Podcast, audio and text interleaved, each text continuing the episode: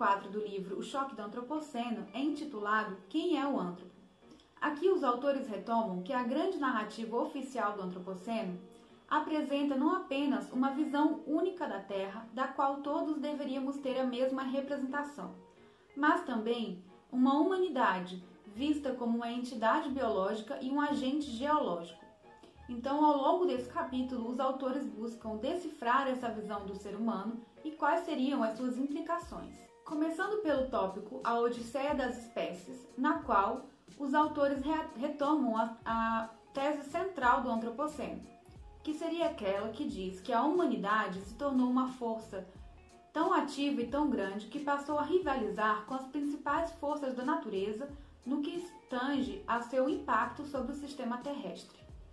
Então, passa-se a falar de uma humanidade abstrata e uniformemente envolvida. Mas ver um antropo indiferenciado como causa do novo regime geológico da Terra é insuficiente, pois a ação humana geológica ela também é produto de processos culturais, sociais e históricos. Até mesmo cientistas humanos tentando se aproximar da tese dos antropocenologistas acabaram por negar o envolvimento do social. Um encontro frutífero entre as ciências do sistema Terra e as humanidades teria que considerar as assimetrias sociais e as desigualdades, explorando como essas são mutuamente construídas com a distribuição dos fluxos de matéria e de energia. Então, seria necessário considerar um antropos diverso e com responsabilidades extremamente diferentes com relação ao desarranjo ecológico. Os autores apontam que 1% das pessoas mais ricas no mundo detém cerca de 48% dessa riqueza mundial, enquanto que os 50% mais pobres ficam com apenas 1% dela. Então, essa janela de desigualdades é fonte de desequilíbrios ecológicos. Pesquisas econômicas apontam que a taxação dos mais ricos também traria benefícios ao meio ambiente. Mas essa escolha por, por mascarar as diferentes responsabilidades tem efeitos também no tipo de solução proposta para os problemas ecológicos, além de empobrecer ou até mesmo de errar na explicação histórica e proteger os interesses da minoria mais rica. Então, os desafios do antropoceno, eles demandam uma visão diferenciada da humanidade, não só pelo bem da verdade histórica, mas também para que seja possível atingir políticas públicas futuras mais efetivas e justas, para construir um mundo em comum, no qual as pessoas comuns não sejam as únicas culpadas, enquanto que crimes ecológicos de grandes corporações seguem impunes. No tópico Eles não sabem o que fazem uma conta do despertar de consciência ambiental. Os autores mostram que a narrativa do Antropoceno é a seguinte: se os modernos tiveram culpa em perturbar o planeta, eles devem ser desculpados, pois não sabiam o que estavam fazendo. Então é uma história de um despertar recente e de uma destruição inadvertida, na qual os sujeitos do passado não agiram deliberadamente. Aí os autores apontam que isso é um mito construído por um esquema narrativo binário derivado das teorias sociais, em que, por um lado, do século XVIII ao século XX, a modernidade era não reflexiva com relação ao meio ambiente, e por outro lado, a partir do século XX até a atualidade, é, assistimos à emergência de uma reflexividade dos efeitos colaterais da modernização. Então, a modernidade estabeleceu uma grande divisão entre natureza e sociedade que impediu a emergência dessa consciência das questões ecológicas. O problema com essas grandes narrativas de despertar ou da revelação da consciência é que são historicamente erradas, ideia que é mais explorada no capítulo 8 desse livro.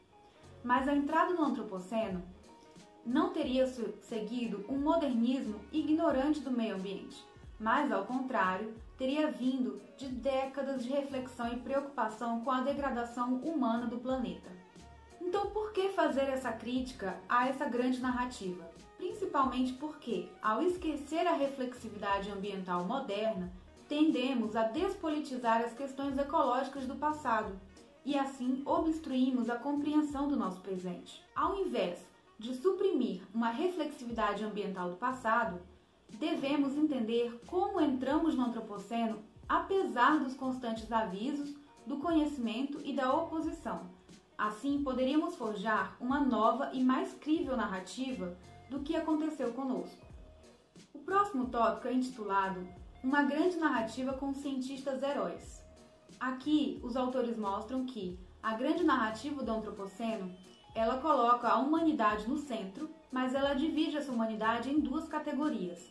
A primeira seria a categoria de uma massa uniforme da população mundial que se tornou um agente geológico sem saber. Já a segunda categoria seria um grupo formado por uma pequena elite científica responsável por revelar o dramático e incerto futuro do planeta.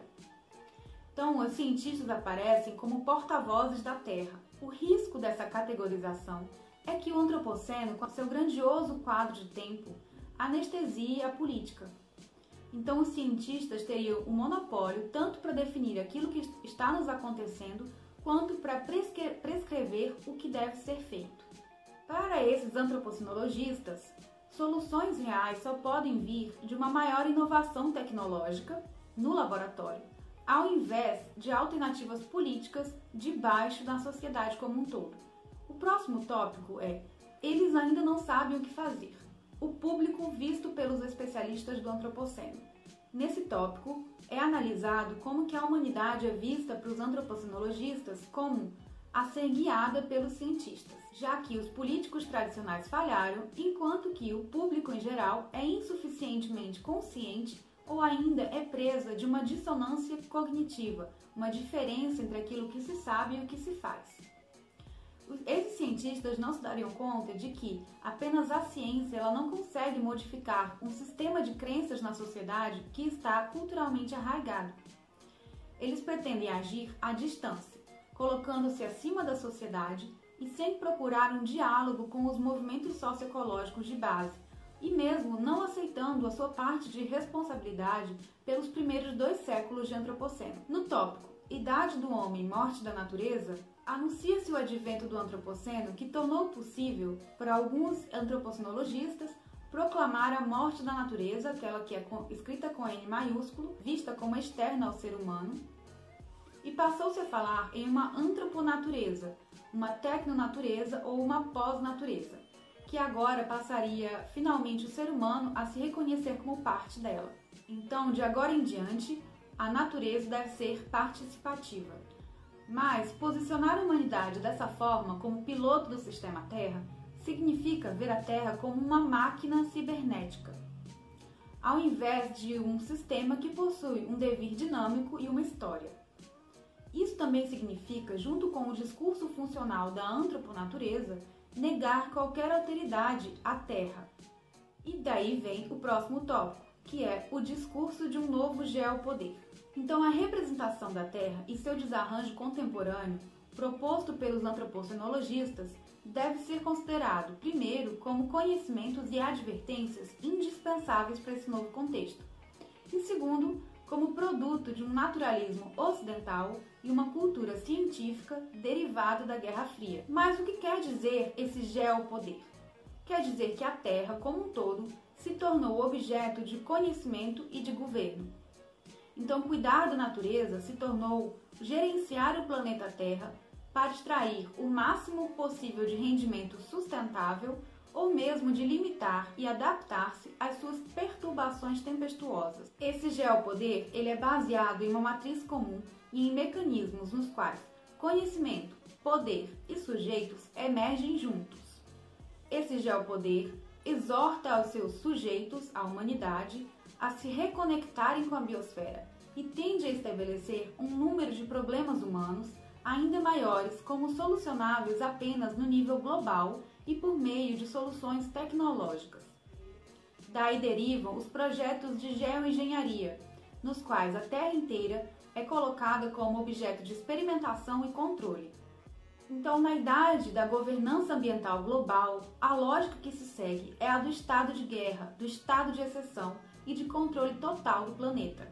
E isso acaba também alimentando novas clivagens geopolíticas. Assim como a geoengenharia, outros tipos de projeto produzem um sistema natureza global, que passa não mais a ser regulado pelo debate coletivo, pelas práticas e pelo direito, mas sim pelo acesso exclusivo regulado por lei. Essa exclusividade, combinada com lógicas de soberania e o imperativo de segurança nacional, pode ser exercido unilateralmente. E, em segundo lugar, combinado com a doutrina neoliberal contemporânea e com a extensão do domínio da propriedade privada, concebe o mercado como o melhor calculador para salvar o planeta, ao dar preço ao capital natural e aos serviços ecossistêmicos. Isso faria com que aqueles que detenham controle dos fluxos financeiros passem também a controlar os fluxos biogeoquímicos. Esse geopoder promove também a redefinição do que significa ser humano na Terra, reforçando injustiças socioambientais mascaradas sobre o consenso de uma única espécie. E ainda produz ecocidadãos no nível individual. Talvez devêssemos aceitar o conceito de antropoceno sem sucumbir à sua narrativa dominante, sem dar poder total aos especialistas e perder os recursos específicos que cada sociedade tem, os quais, em sua diversidade e ligações locais, são motores essenciais para a transição ecológica justa.